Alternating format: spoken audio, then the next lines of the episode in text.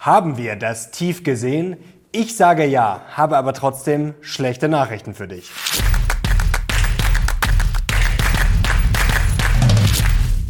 Servus Leute und willkommen zum aktuellen Briefing. Heute gibt es wieder die heißesten News und Charts rund um die Börse. Und ich verrate dir, warum wir das Tief gesehen haben. Aber warum dir dieses Video trotzdem nicht so richtig gut gefallen wird, wegen eines Mindblows, dann habe ich natürlich noch Aktien gekauft, verkauft und wir haben eine exklusive Auswertung für euch. Und jetzt legen wir los. Kommen wir zum kleinen Aufreger der Woche.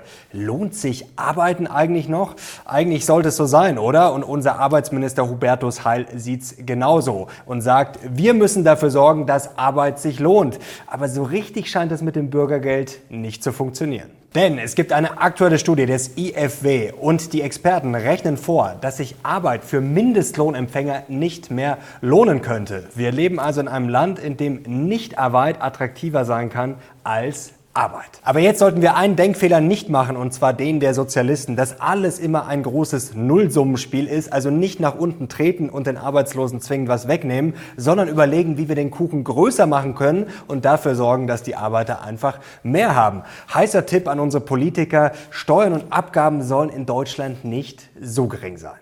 Und jetzt kommt auch schon der große Aufreger der Woche, die Achterbahnfahrt mit Jerome Powell. Es ging erst wenig aufregend los. Die US-Notenbank Fed hat die Zinsen wie erwartet um 75 Basispunkte angehoben, aber dann gab es ein Feuerwerk der Gefühle, denn die 75 Basispunkte, die waren ja eigentlich schon verfrühstückt, die waren erwartbar, das war keine Überraschung. Deswegen haben alle drauf geschaut, ja, was wird die Fed verkünden? Was gibt's für ein Statement und was wird Jerome Powell sagen? Das Statement am Anfang, das hat erstmal Hoffnung gemacht, da sind die Kurse erstmal gestiegen, denn es hieß, dass die Notenbank bei ihren nächsten Erhöhungen berücksichtigen wird, dass es oft eine Zeit lang dauert, bis die Erhöhungen Wirkung zeigen. Und dann trat Daddy J. Pau ans Pult und legte los mit seiner Pressekonferenz. Und die ließ sich erstmal relativ gut an, denn er sagte, dass es irgendwann angemessen sein wird, das Tempo der Zinserhöhungen zu verlangsamen. Und dann sagte er auch noch, dass die Erhöhungen schon Wirkung zeigen würden. Klingt jetzt doch gar nicht mal so schlecht, oder? Aber zu früh gefreut. Denn dann setzte er sein hawkisches Gesicht auf und Fed Pivot hieß auf einmal nicht Zinssenkungen oder eine Pause, sondern Schwenk von hawkisch zu noch hawkischer. Er sagte, eine Zinserhöhung von nur 50 Basispunkten sei nicht garantiert bei der nächsten Sitzung. Eine insgesamt höhere Endrate kündigte er auch an und dass über Pausen bei den Zinserhöhungen jetzt noch nicht nachgedacht werden könne. Aber das war's noch nicht. Denn dann gab es erst den richtigen Dämpfer, denn Paul hat gesagt, dass die Zinserhöhungen die Inflation bisher nicht so runtergebracht hätten, wie sie sich das erhofft haben. Und auch, dass das mit dem Soft Landing ja, immer schwieriger wird. Und dazu passt auch dieses aktuelle Statement von EZB-Chefin Lagarde. Sie hat gesagt, ja, eine milde, eine leichte Rezession wird nicht reichen, um die Inflation runterzukriegen. Ist der Fed Pivot damit in ganz, ganz weite Ferne gerückt? Schauen wir mal hier auf zwei interessante Charts. Und hier sehen wir zunächst mal die Lieblingskennzahl der Notenbanker, die PCE Core Inflation. Und da sehen wir schon, das Schlimmste ist vielleicht vorbei. Das mag sein und da gibt es ja viele Anzeichen, aber der große Sieg der Victory, der ist jetzt noch nicht wirklich in Sicht, vor allem wenn wir uns hier den US Employment Cost Index anschauen, da sehen wir, da sind wir immer noch auf sehr hohem Niveau, das steigt immer noch ordentlich. Und jetzt ist die Frage, Frage, ja, wird sich die Notenbank am Jahresende die Fed feiern lassen können, so wie Andreas Beck das in unserem letzten Interview vor ein paar Wochen gesagt hat. Da kamen jetzt einige Kommentare von euch, einige zweifeln da jetzt dran. Und jetzt, wen sollen wir fragen? Ja, es haben sich viele Andreas Beck gewünscht. Der ist gerade in Portugal, das weiß ich. Aber wenn ihr ihn kommende Woche sehen wollt, dann schreibt es mal in die Kommentare und gebt ordentlich Daumen nach oben. Je mehr Daumen, desto motivierter wird Andreas wahrscheinlich sein. Und jetzt machen wir weiter mit dem Marktbriefing und damit mit allem, was Investoren jetzt wissen müssen. Und zwar, dass wir einen sensationellen Oktober gesehen haben. Der Dow Jones stieg im Oktober um satte 14 Prozent. Das ist der beste Monat seit 1976. Der Dow ist da richtig vorne wegmarschiert. Der S&P dagegen nur 8 Prozent im Plus. Nasdaq noch schlechter. Jetzt ist die Frage, warum? Der erste Grund liegt auf der Hand. Im Dow Jones findet sich eben viel Old Economy, traditionelle Unternehmen, Value-Aktien. Schauen wir mal drauf. Und da sind viele gut gelaufen. Jetzt mal hier ein Monat Caterpillar mit 28 Prozent im Plus. Chevron, Energie natürlich. Auch die Banken haben ja ordentlich zugelegt. Hier zum Beispiel JP Morgan. Also das ist der erste wichtige Grund, warum der Dow Jones so gut performt hat. Und der SP hinkt hinterher, weil er eben abhängig ist von sehr großen Playern. Schauen wir mal drauf. Hier die Top 10 Megacaps, also die 10 größten Unternehmen im S&P 500, machen fast 32 Prozent des Index aus. Die restlichen 490 Aktien dann gerade mal 68 Prozent. Das ist schon ein irres Verhältnis. Ja, und bei den großen Playern lief es zuletzt eben nicht ganz so gut, haben enttäuscht bei den Ergebnissen und wurden abgestraft von Privatanlegern. Spannende Zahlen von JP Morgan allein in der letzten Woche sind rausgeflossen von Privatanlegern, was sie verkauft haben. 130 Millionen bei Meta, 122 Millionen bei Amazon. Amazon und 112 Millionen bei Apple. Allerdings gibt es einen Gewinner, da ist sogar ordentlich Geld reingeflossen, nämlich Alphabet. Da sind 137 Millionen dazugekommen. Und wie ist die Stimmung gerade am Markt? Letzte Woche im Briefing hatte ich ja noch gewarnt, ja, dass die Gier zurück ist. Und jetzt, wo stehen wir jetzt? Immer noch an der Grenze, ein bisschen zurückgekommen. Klar, die Kurse haben sich auch ein bisschen beruhigt. Aber was mir diese Woche aufgefallen ist, auch schon im Vorfeld, vor allem im Vorfeld der FED-Sitzung, ja, es war schon sehr, sehr viel Hoffnung und fast schon ein bisschen Wunschdenken im Markt. Zum einen sollen die Kurse ja gestiegen sein, weil es positive Gerüchte gab aus China, rund um China. Endlich Öffnung, endlich Lockerung, vielleicht endlich Schluss mit dem Lockdown Zero Covid Wahnsinn. Na, eins muss man sagen, recht viel schlimmer kann es eigentlich kaum werden. Das sind ja auch die Hoffnungen. Aber was dir nicht gefallen dürfte, es gab dann die letzten Tage gleich die nächste Lockdown-Watschen. Ohne große Vorankündigung wurde nämlich die größte iPhone-Fabrik in China dicht gemacht. Es geht um Foxconn und hier auf diesem Bild, ein Bloomberg-Bericht, seht ihr, wie dann die Mitarbeiter mit Bussen weggekarrt wurden. Und viel Hoffnung gab es natürlich auch vor der FED-Sitzung auf den Fed-Pivot. Und ich habe mir mal diese Woche den Spaß gemacht und mir einfach mal so ein, zwei so Influencer, ich will das jetzt gar nicht abwerten, also ich kannte ihn äh, vorher nicht, ist mir zufällig untergekommen, habe mal geschaut, ja, wie da so das eingeschätzt wird. Die begleiten dann natürlich auch die FED-Sitzung. Und äh, da ging es dann quasi so nach dem Motto, ja, wenn jetzt nicht die 75 Basispunkte kommen, sondern die 50, dann wäre das natürlich mega bullish und dann geht der große Bullrun los. Naja, erstens war das natürlich schon mal deutlich unwahrscheinlich sicher. Also diese 75 Basispunkte waren ja, ich will nicht ausgemacht, aber das war relativ wahrscheinlich. Und dann muss man sich auch fragen, selbst wenn jetzt die 50 Basispunkte in Wunschdenken gekommen wären, ja, wäre das auch so ein gutes Signal. Also da sieht man schon, das ist einfach alles irgendwie krude hinten und vorne. Da sind einfach irgendwelche Hoffnungen. Ja, vielleicht kommt jetzt einfach mal aus dem Nichts eine positive Überraschung, die aber unwahrscheinlich ist und auch irgendwie nicht wirklich sinnvoll wäre. Und dann könnte es nach oben gehen. Also das ist so ein klassisches Beispiel dafür, dass einfach momentan viel Hoffnung drin drin ist, aber nicht viel dahinter. Also viel Wunschdenken dabei, auch dass die Fed jetzt einfach mal aus dem Nichts pausieren könnte, was natürlich theoretisch möglich ist, aber momentan schon eher ins Reich äh, der Farbe verwiesen werden kann. Vor allem der Markt gibt hier ganz was anderes vor, schau mal drauf. Da wird jetzt nämlich dann eher schon eine Rate erwartet in den kommenden Monaten von über, jetzt sind wir schon über 5 Prozent.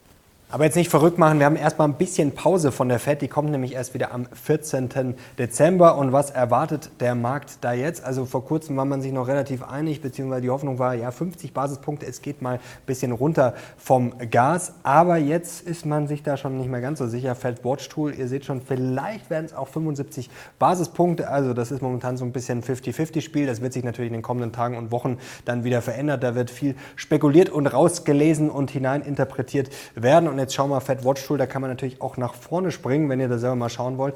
Äh, 22. März und da sehen wir die Erwartungen. Ja, hier der höchste Balken ist dann eben schon über 5%, worüber wir gerade gesprochen haben. Also da sehen wir, der Pfad weiterhin nach oben ist momentan schon sehr wahrscheinlich. Und was wird kommende Woche wichtig? Natürlich die Midterm-Wahlen in den USA am 8. November am Dienstag. Und was ist da zu erwarten? Also wenn es nach den Umfragen geht, dann wird es wahrscheinlich eher eine auf den Deckel geben für Joe Biden und für die Demokraten. Die Republikaner sind da momentan eher vorne. Und warum? Naja, es ist das alte Motto, it's the economy stupid. Naja, die Amerikaner natürlich auch bedient von Inflation und Co. Und dann steht natürlich jetzt auch noch die Rezession vor der Tür. Schau mal hier auf die Yield Curve, also Differenz zwischen den Zweijährigen und den Zehnjährigen. Und die ist so stark stark invertiert, ja, wie seit den frühen 1980er Jahren nicht mehr. Und man sieht jetzt auch schon deutliche Anzeichen, was da alles zurückgefahren wird. Bei gerade den Tech-Konzern Stripe äh, hat äh, angekündigt diese Woche, dass man 1000 Jobs streichen wird, 14 Prozent der Belegschaft. Lyft streicht 13 Prozent und auch Amazon hat angekündigt, ja, dass man jetzt auf jeden Fall keine Leute mehr einstellen wird. Jetzt bleibt natürlich die entscheidende Frage, was bedeutet das für die Börse? Und da habe ich einen spannenden Chart und eine spannende Statistik für euch. Und zwar schauen wir drauf, was passiert typischerweise mit dem S&P 500 saisonal in Midterm-Jahren. Ihr seht jetzt hier eine Grafik äh, jeweils nach den Monaten und ihr seht immer pro Monat vier Balken. Einen blauen, der ist seit 1950, einen gelben, der ist bezogen auf die letzten 20 Jahre und der orange auf die letzten 10 Jahre und der graue auf die Midterm-Years. Und da sehen wir, typischerweise in Midterm-Years sehen wir einen bärenstarken bärenstarken Oktober. Und was haben wir gerade erlebt? Einen bärenstarken Oktober. Der November auch sehr stark in den Midterm Years, war zwar leicht schwächer als in den letzten zehn Jahren, aber auch sehr stark und auch der Dezember relativ gut. Also grundsätzlich statistisch saisonal gesehen Midterm Years für die Börse sehr, sehr gut. Und generell könnte das für die Börse nicht schlecht sein, wenn die Republikaner gewinnen. Denn was passiert dann? Dann ist Joe Biden ja in gewisser Hinsicht eine lame duck. Dann gibt es den Stillstand. Und da muss ich mal an Ken Fischer denken. Der hat das eigentlich auch immer schon so beschrieben.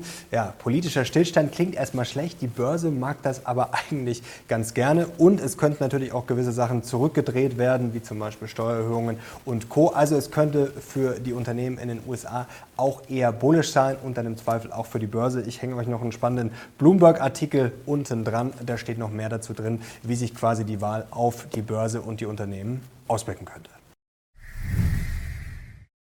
Und jetzt kommen wir zur Frage, haben wir das Tief gesehen? Und ich sage ja. Da gibt es jetzt ein paar Gründe dafür und ich fange einfach mal an mit Peak-Pessimismus. Den sehen wir gerade in Deutschland zum Beispiel. Jüngste Umfrage, Deutsche Industrie- und Handelskammer.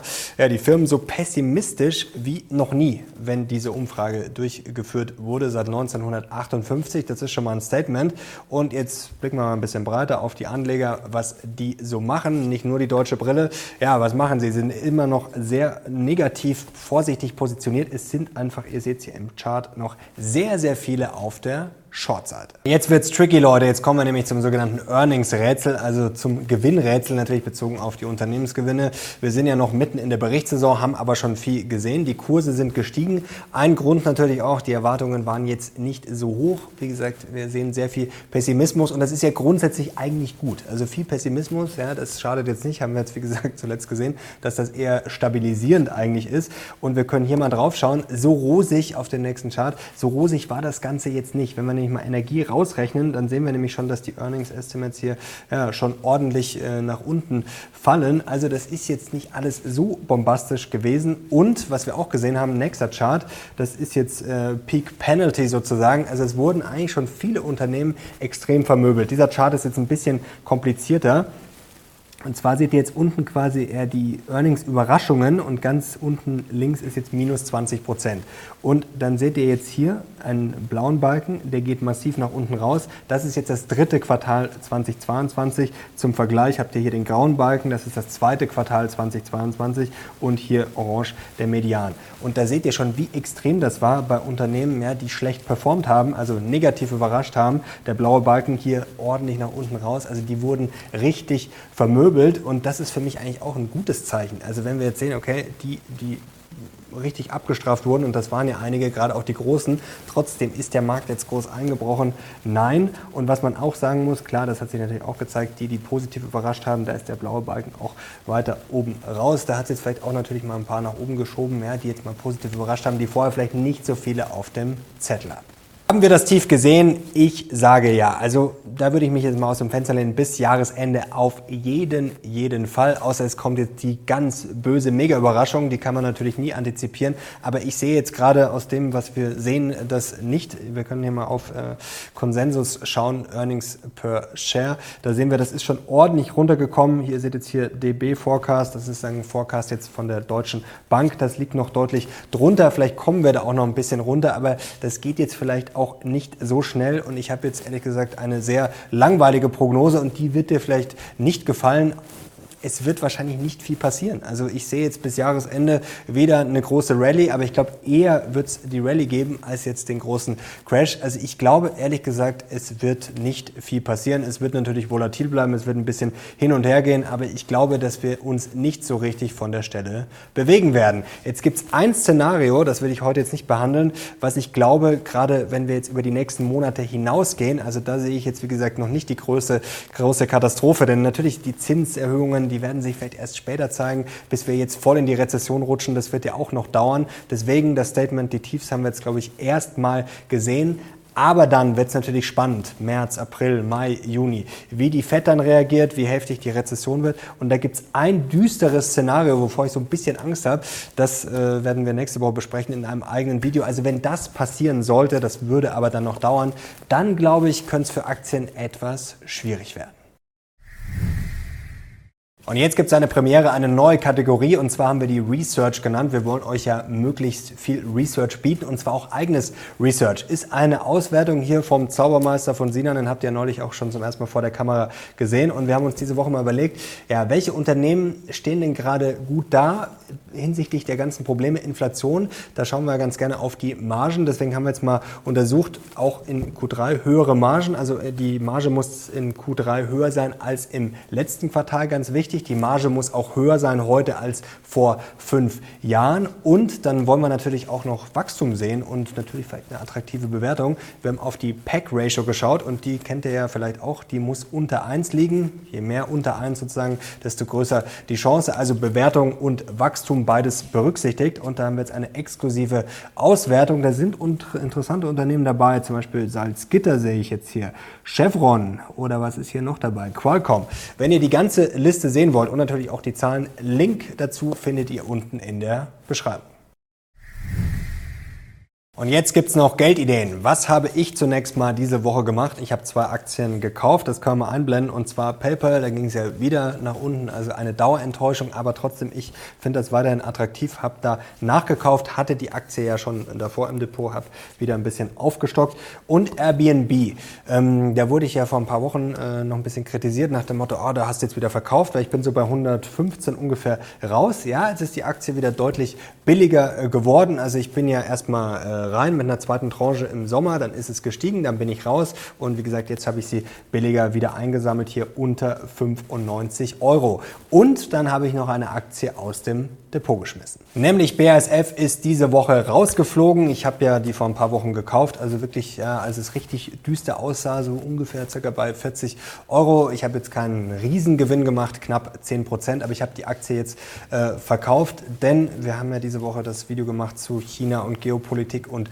Co. Und ich will jetzt nicht wieder China-Bashing betreiben, darum geht es mir gar nicht. Aber ich habe das ja ausführlich geschildert, momentan ja, Kulturkampf bei BASF. Also der CEO will nach China, man ist ja auch schon in China, aber jetzt regt sich da Widerstand. Also mir scheint, dass der Konzern vielleicht momentan nicht so genau weiß, äh, wo er hin will. Und da bin ich jetzt einfach raus. Das ist mir ein bisschen zu heiß jetzt für die kommenden Wochen. Also ich schließe nicht aus, dass ich bei BASF vielleicht irgendwann mal wieder einsteige, aber ich habe das jetzt eher als Zock gesehen und wie gesagt, da bin ich momentan nicht wirklich überzeugt, dass ich sage, okay, die Aktie will ich jetzt ein paar Jahre halten. Also das überzeugt mich da gerade, was die veranstalten, nicht wirklich. Und dann noch interessante Geldideen von einer Wall Street-Legende, die vielleicht nicht so bekannt ist, nämlich Joel Tillinghast.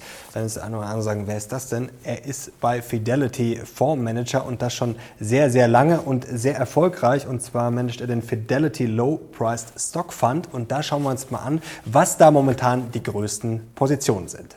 Blicken wir gleich mal auf die zehn größten Positionen. Natürlich sind da auch noch mehr Aktien drin. Ich packe euch mal einen Link unten rein. Wie gesagt, das ist jetzt auch keine Werbung. Es ist einfach interessant, weil ich bin äh, diese Woche drauf gestoßen, äh, war ein Interview im Manager-Magazin und gleich noch mehr spannende Sachen, die der Herr Tillinghast da gesagt hat. Jetzt erstmal die größten Positionen hier. United Health Group. Hinten steht auch immer die Beschreibung, was die Unternehmen machen.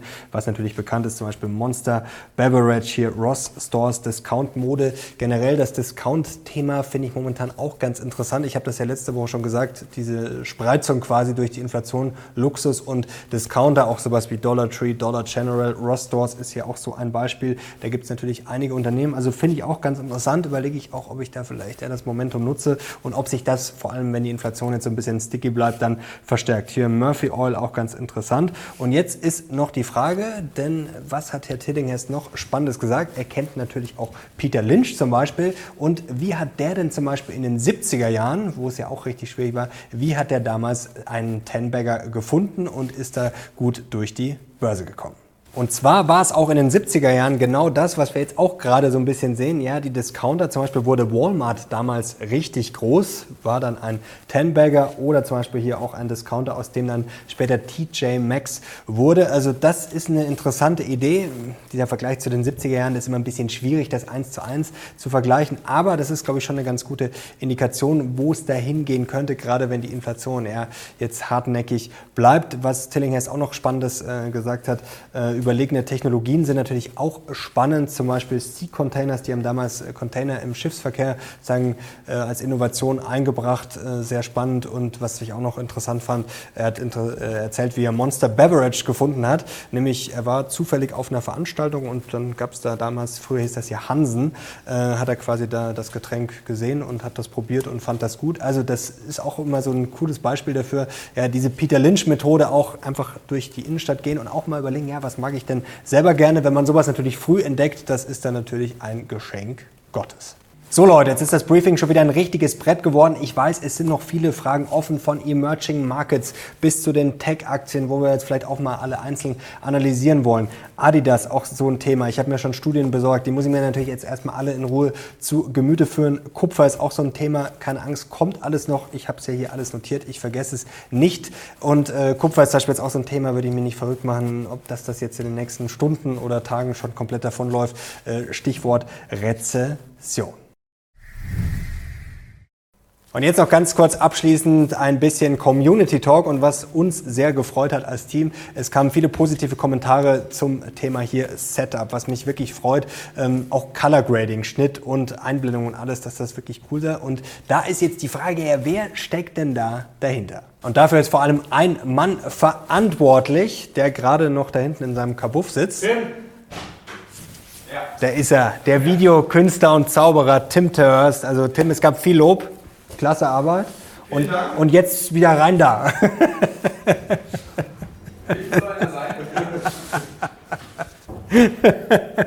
jetzt wieder rein.